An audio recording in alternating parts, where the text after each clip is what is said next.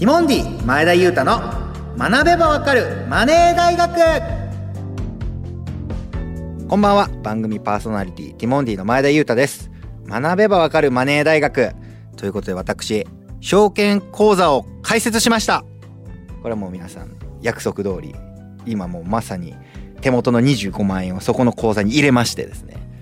今すぐにでも株を買えるという状態にございます。ただ何を買ったらいいのか全く分かりません。知識がないもんですから。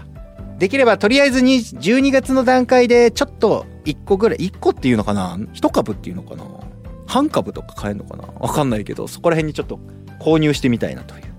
買ったらどうなるかも分からないしちょっと実感は全くないところでありますが買える状況になったというご報告でございました。というわけでこの番組は経済も投資も初心者の僕と一緒に経済や投資マネーにまつわる話題を少しずつ触れてもらおうという番組でございます。ということでこれはもう簡単でしたね。証券会社でマイナンバーカードの写真を撮って送ってあとまあ必要ななんか住所みたいなのを入力したらほんと5分10分ぐらいで解説できたのかな。で自分の本来持ってる口座から25万円分を送金その口座にするという形で今25万円が証券取引会社アプリから今も買える状況でございます。そしてこんなお便りも届いております。ラジオネームレルラレルさんからですね。初回から楽しく聞いています。前田さんと山本さん2人のコンビネーションと声がとても良くてお話がスーッと耳に入ってきますと。そうでしょう。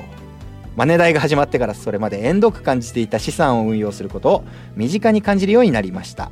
自分が勤めている会社は確定拠出年金制度をとっていますがこれまでは加入した最初の設定のまま何年も置いていました。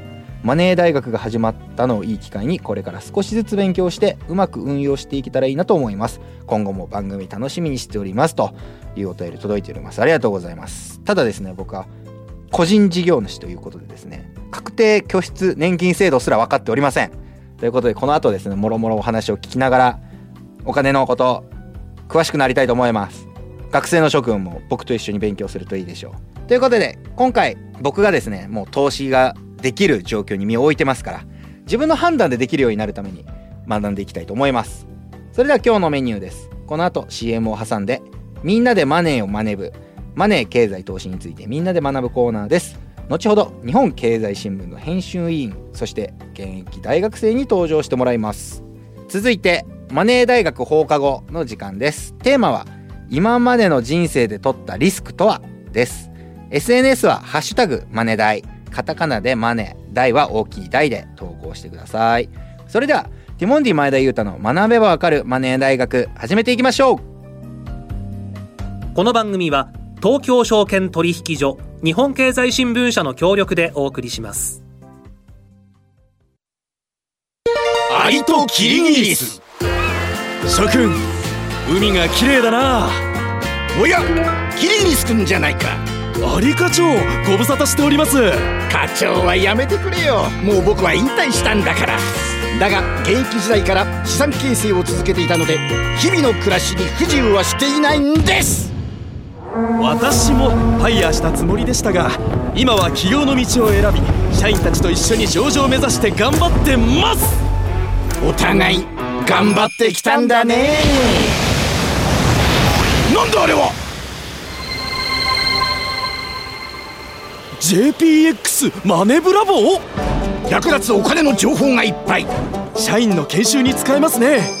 ここんなサイトがあるなんて。お金のこと。投資のこと。まずはここから。総合金融経済教育ポータルサイト JPX マネブラボ投資に関する最終決定はご自身の判断でなさいますようお願いします。東京証券取引所。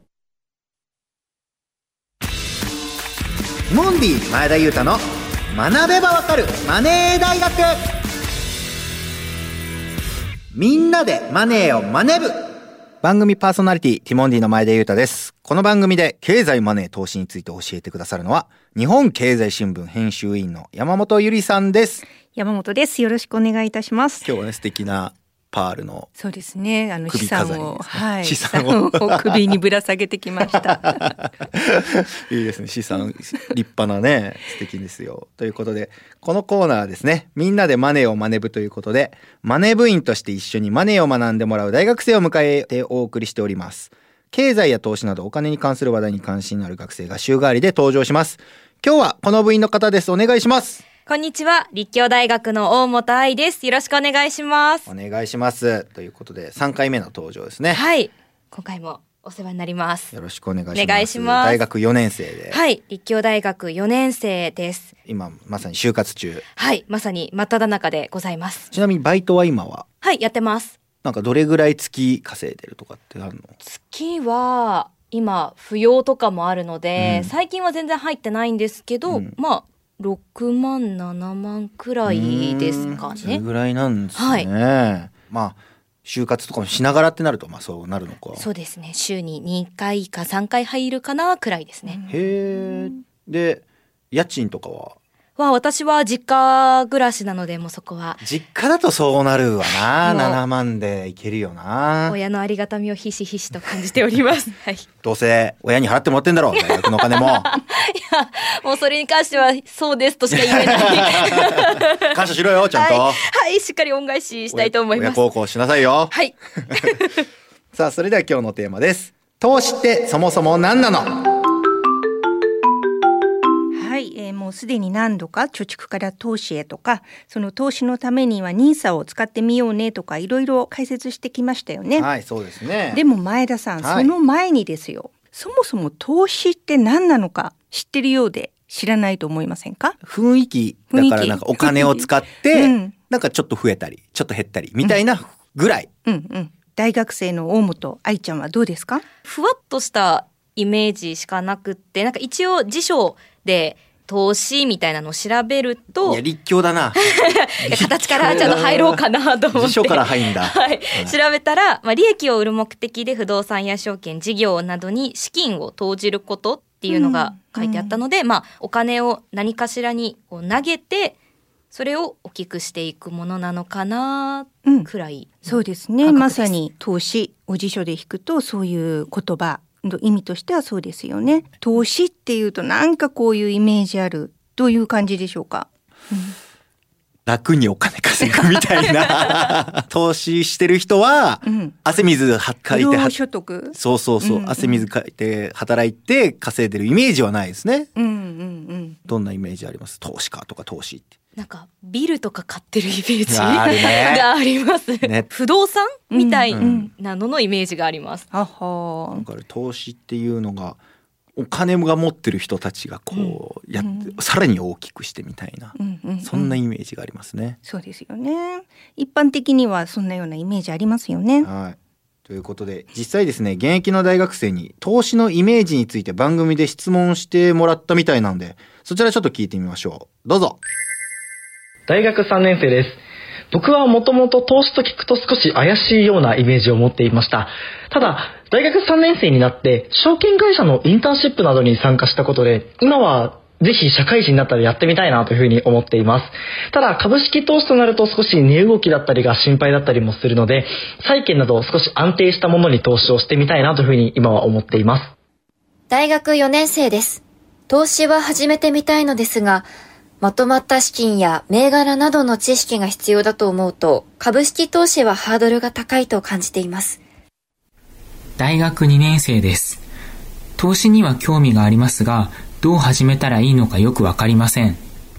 大学1年生です。株式投資にはとても興味があって、というのも母が少し株をやっていて、実際に株主優待の恩恵も少しですが受ける機会がありまして、プレゼントみたいで嬉しくて、まあ株に対して比較的いい印象を持っている方なのではないかなと思います。ただ、祖父が日本航空の株を昔持っていたことがあったのですが、上場廃止で結構な額が全て水の泡になった話などを聞いたことがありましてやっぱり株はリスキーだしもうそのかけた額が全てなくなってもしょうがないというくらいの覚悟がないとやれないのかなというふうにも感じますお金を追い求める投資ではなく株主優待をゲットして日々の生活がより楽しくなればいいなという気持ちで株をやってみたいなというふうに思っています。ということで取材に協力してくださった学生の皆さんありがとうございます。なんかすごいですね。皆さんなんかね。ハキハキとお話になる上に賢い方ばっかりどうやって見つけてるんでしょうね。本当ね僕の大学生の頃なんてえ投資わかんねえよみたいな子たちばっかりだと思ったら意外とちゃんと考えてる子たち多いみたいですね。すごいですよ。なんか債券とかって言ってましたね、言なんか。ってましたよね。債券ってどこで買えんですかね。買い方もわかんないし、僕う債券売ってるよって聞いたことないですけどね街中歩いてて。株はねほら八百屋さんにあるけどね。株株やその株のね。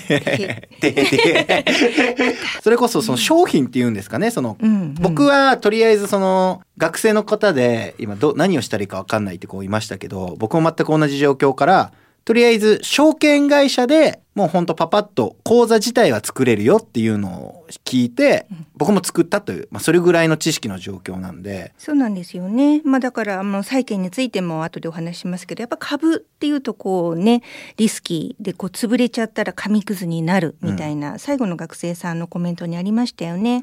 確かにその日本航空2010年1月19日に会社構成法の適用を申請したんですよね。はいでもあの結局稲森さんとかご存知ですかね？経営改革して、不死鳥のように蘇って、まあ、ちょっとまた違う会社になったという意味ですけれども2012年9月に再上場を果たしていますよね。これで JAL ですよね、JAL のことですね、はい。日本航空日航ですね。はい、また形が変わりながら、うん。今実際にまた買えるようになったそう。やっぱ。会社はそういうダイナミズムがあるものだしそれが集まったのがまあ株式市場という理解できると思いますね。なるほど。はい、お二人はそのもし自分が投資するとしたらじゃあ何のためにするんだと思いますか？何のためにお金を増やしたいと思いますか？ねお金はあった方がね。たくさん欲しい。たくさん欲しい。でも何のために？何ちょっと考えてみましょう。どうですか将来のためですかね。大きくなってそれこそいつか結婚とかも考え出すようになったらやっぱお金。なんで結婚にお金がいるの？なんか。愛だけでいいじゃない愛を愛を金で買うわけ？でもほら結婚式とかお金かかるイメージがね、あるので、ウェディングドレス憧れありますよ。まあねまあ。なね。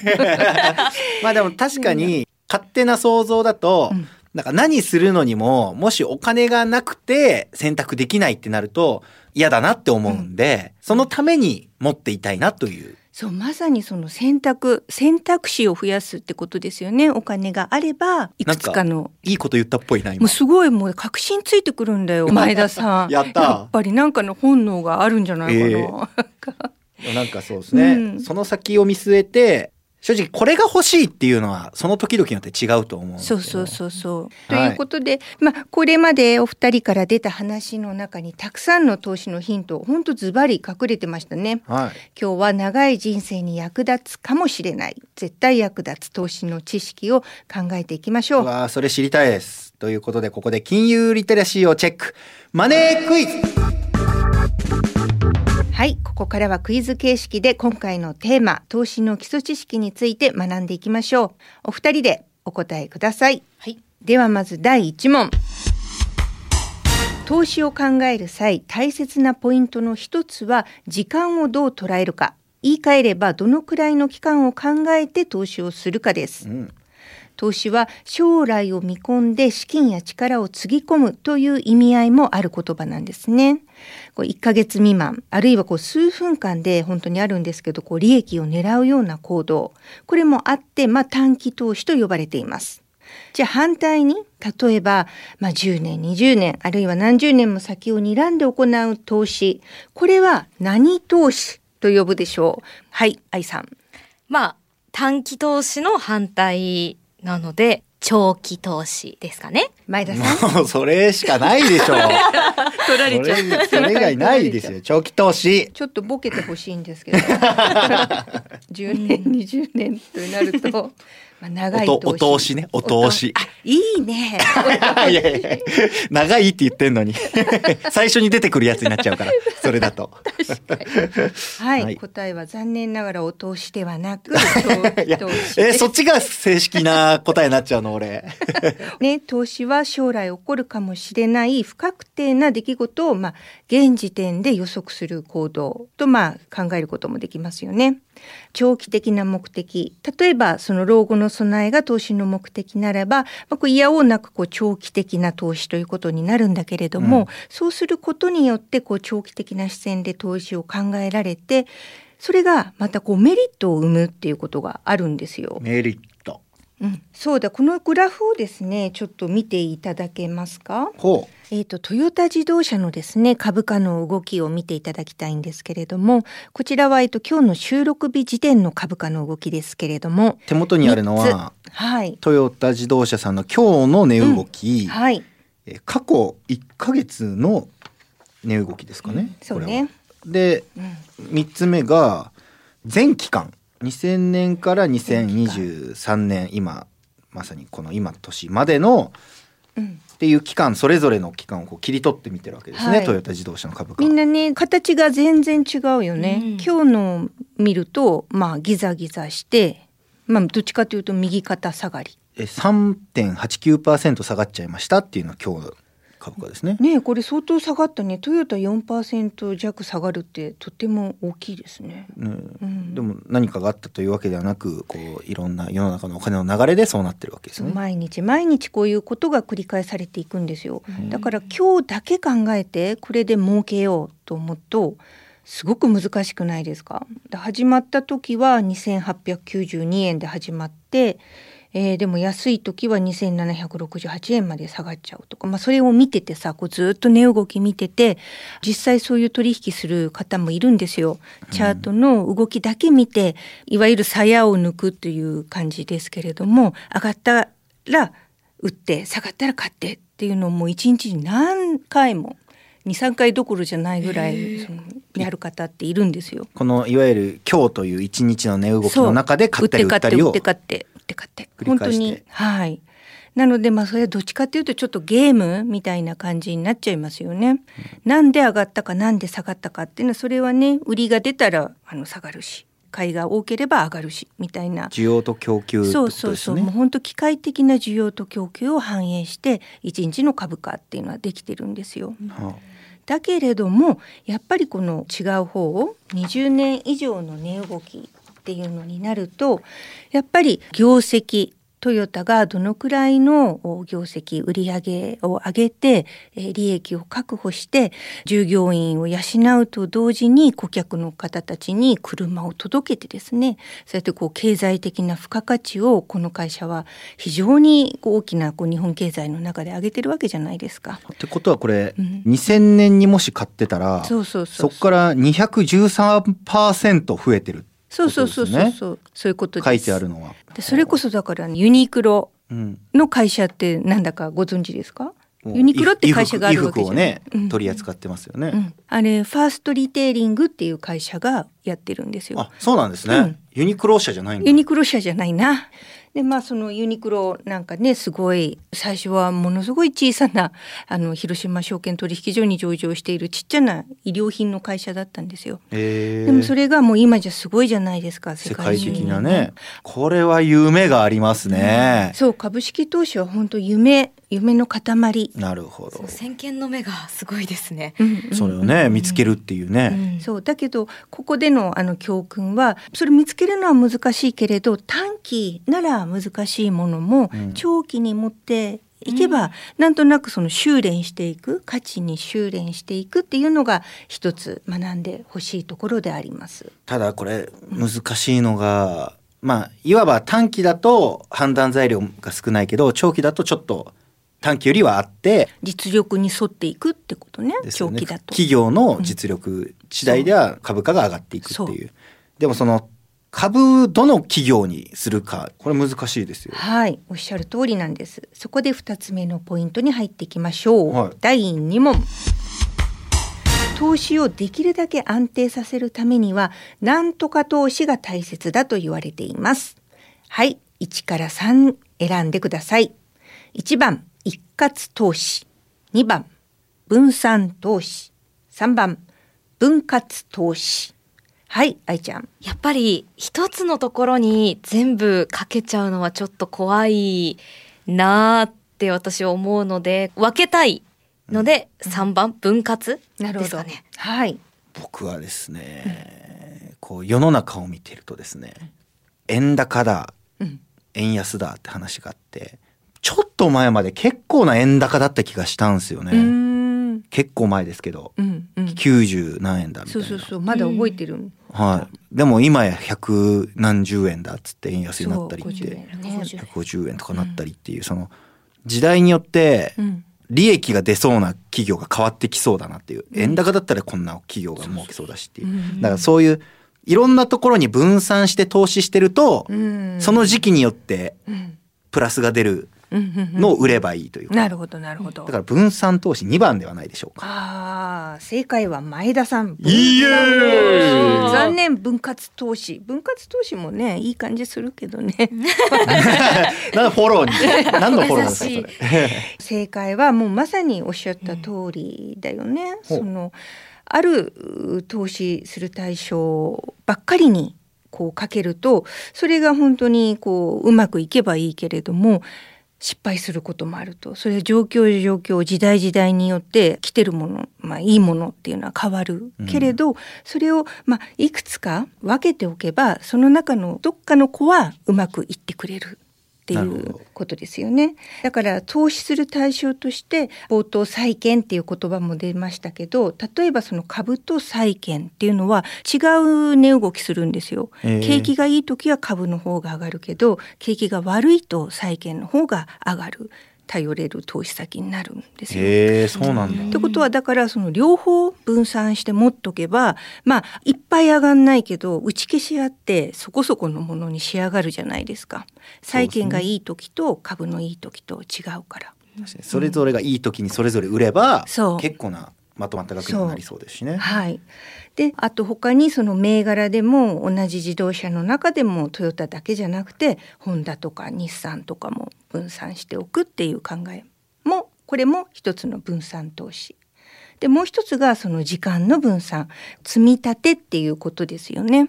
一度にそのボンと買わないで同じ額を定期的に買っていけば自然にこの値動きによって下がった時にはいっぱい買えて上がった時には少なく買えるこれが積み立て投資。はいまあ、ということで、まあ、投資は長い目線でこう育てる気概が必要なんだけれども、それでもやっぱり必ずリスクはあるものなので、リスクがあるからリターンがある投資の成果がついてくるというのを長い目で考えるといいと思います。なるほど。長い目線を持ってっておっしゃったのでそれこそ長い目線持ってやるためにはスタートも早い方がいいっていうことなのかなって思ったので、私もできるだけ早く始めた方がいいのかななんてちょっと思いながら聞いてましたそう。だね。少額でも早めの方が利益が大きくなる可能性が高いっていうと、月々ちょっとしんどくない範囲でやった方がいいかなって気持ちになるもんね。はい。さあということで以上みんなでマネーをマネ部のコーナーでした。マネー大学放課後放課後のコーナーでは休み時間にテーマについて出演者が語り合います。今日のお題はこちらです。今までの人生で取ったリスクとは？というわけで芸人になる時点でちょっとそういうリスクがちょっとはらんでるわけですよすごいリ。スクですよね。めったにあんまり芸人になるっていうリスク。そうはそれをさ取れないですよね。誘われて足をこう踏み入れたら、とんでもない場所でしたね、そのリスクが現実化したのが何年続いたかと、もう限界でしたからね。もう公園の水道水をペットボトルに溜めて それでの飲み食いをし芸人さんの貧乏話って本当いいよね。いいか？ね。いいかギリギリでしたよ本当限界で。まあまあようやくリターンみたいな部分かもしれないですけどでも選択にリスクのない選択ってほぼないんだろうなとは思いますけどね人生。そうですよね。どうでしょうか、山本さんはどんなリスクを持ちながら？いやーでもね芸人さんの話を聞くとやっぱり会社員の自分ってつまんないなと思うけど。そんなことないですよ。そうでもそれもやっぱりリスクだよね。会社に勤めるとやっぱりそこの会社と運命共同体になるわけだし、そうですよね。こればっかりは結構人生の岐路の時に選択をする時にリスクとリターン考えがちな気はしますね、うん。どうでしょうか？大本さんはリスクリターンみたいなところ。リスクリターン。でも今の芸人さんのお話を聞いてしまういと大したリスクもリターンも。でも就活とかはまさにうんでもそうかもしれないですね、どの選今択によってリターンというか自分自身へのリスクその労力だったり報酬対価が企業によって違うだろうしリスクリターンって変わってくるでしょ今まさにそのリスクとリターンを考えて選択しようとしてるところではあるのかもしれないですね。まあ、今回は僕は25万を元手にやるわけですけれどもなんか思ってた感じだともう。買って今売っちゃえみたいなのを繰り返すつもりというかそういう感覚そんな感じのことをするのかなと株というものを知らない状態で25万だって言った時は思ってましたけど、まあ、とりあえず1個買ってみてその値動きをのんびり見ましょうやというそういう形に近いんですかね長期投資というものは。そうですね。まあ値動き見るのは値動きじゃなくて企業の価値を見てほしい。なるほど。そのマネーゲームじゃないよっていうことなんですね。そうですね。企業にお金を払う。その価値に自分を応援するみたいな。自分が株主になる。その会社を所有することだから。なんかそうですね、なんかやったな中学生の時に、なんか所有と経営の分離みたいな。おお、中学生でそんなことやるの？やりますやります。公民かなんかで。株主が会社の持ち主なんですもんね。会社社長じゃなくて、それこそ自分のお金でいろんな企業に対して関わりを持っていくのが投資というものなんですね。そういうことです。なるほど。あっちこっちそれは持ち主が売ったり買ったりこまめにされちゃうってことですもんね。そうですね。まあ試しにやるのはね全然いいんだけど。なるほど。勉強としてやってみるのはいいけどってことですね。はいありがとうございます。今日の解説は日本経済新聞編集委員の山本ゆりさんでした。ありがとうございました。ありがとうございました。今日のマネー部員は立教大学の大本さんでした。ありがとうございました。ありがとうございました。というわけで次回もお楽しみに。ティモンディ前田裕太の学べばわかるマネー大学ということでティモンディ前田がお送りしてきました。いつもですね、これ30分番組でやってはいるものの、本当倍近くね、普段話しているんで、目の前でも山本さんはちょっとヘトヘト気味なんですね、喋りすぎて。でもまたね、この次の回もですね、いろいろ話を聞きながら、そろそろ株何買ってみようかなというのを決定していきたいなと思います。25万をずっと口座に入れておくのももったいないですしね。で、話聞いてるとやっぱ、早く買った方がいいと、なるべく。時間がそもそもやっぱ有益で意味のあるものなんだというのを聞きましたから。ということで、多分来週次の放送あたりで、なんとなく目星つけて買っていったりしたいなというふうな気持ちでございます。さて、番組への質問やご感想は番組サイトにあるメールフォームからどしどしお寄せください。そして、ラジオ日経公式 SNS もフォローしてください。お待ちしております。番組の感想は、ハッシュタグマネダイ、ハッシュタグマネダイで投稿してください。明日からポッドキャストでも番組を配信します。そして、身近なお金の話など資産形成について分かりやすく解説するサイト、JPX マネブラボ、こちらもチェックしてください。ティモンディ前田裕太の学べばわかるマネー大学、お相手は前田裕太でした。来週も水曜夜6時にまたお会いしましょう。さようなら。この番組は東京証券取引所日本経済新聞社の協力でお送りしました。